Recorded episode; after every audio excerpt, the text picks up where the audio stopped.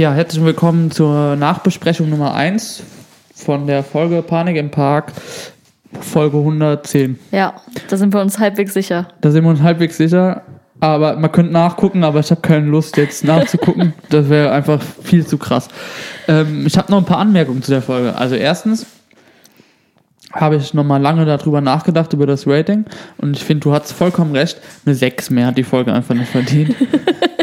Dankeschön, Nochmal so im Dankeschön. Vergleich zu anderen Folgen ist es wirklich eine 6. Äh, ist okay. Ja. Eine 6 ist keine schlechte Folge, aber Ja, es ist eine solide Folge, aber jetzt auch nichts, was die, Die besonders krass geil macht. die Aufklärung macht sie dann noch ein bisschen vor allem kaputt und so. Ja, ja, ja. schon. Dann ähm, war ich ja so, dass ich gesagt habe, oh, ich weiß jetzt da gar nicht, ob da Sound Recycling, habe ich nichts rausgefunden. Rockybeach.com kann man äh, alle Sound äh, Recycling äh, in Folgen nachlesen. Habe ich rausgefunden. Gute Quelle für Gute Quelle. Fans. Für die, die da äh, Interesse haben, die können da mal gerne reingucken. Da steht dann drin, was da alles äh, benutzt wurde in anderen Hörspielen schon und so, von Sherlock Holmes und so. Die benutzen ja immer alles kreuz und quer.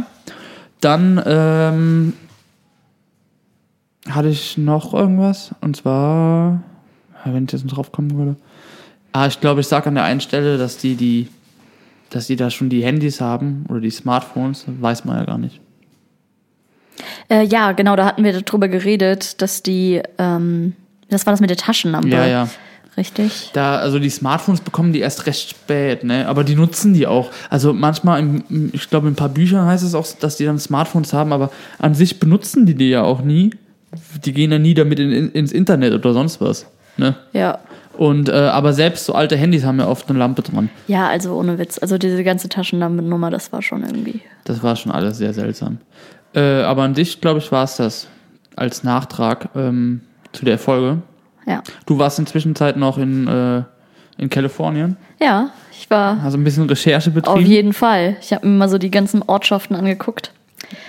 Um Rocky Beach herum, Santa Monica und die Küste hochgefahren und habe gedacht, ja, geil, hier würde ich auch leben und Detektiv werden. Detektiv werden, ja, Mann. Fettleibiger Detektiv. Richtig krass. Aber das ist auf jeden Fall äh, gut, dass die, äh, dass die den Schrottplatz haben, weil wir waren nämlich auch mit einem Camper unterwegs und äh, du darfst einfach nirgendwo parken. Also wenn das Ding nicht bei denen auf dem Schrottplatz stände, dann hätten die einfach auch, ähm, würden die jeden Tag verhaftet werden. Wir wurden einmal von der Polizei geweckt und äh, ja, mussten wegfahren, weil wir einfach irgendwo geparkt haben. Von äh, Cotta oder Reynolds? Ja, Inspektor Kotter. Aber dann habe ich gesagt, du, ich kenne den Justus und dann hat er gesagt, ja klar, dann ist kein Ding, Ja, okay. bleib hier stehen. Alles klar. Ja, ich, ich glaube, das war's für die Nachbesprechung. Mehr haben wir, glaube ich, nicht. Und falls doch, auch egal.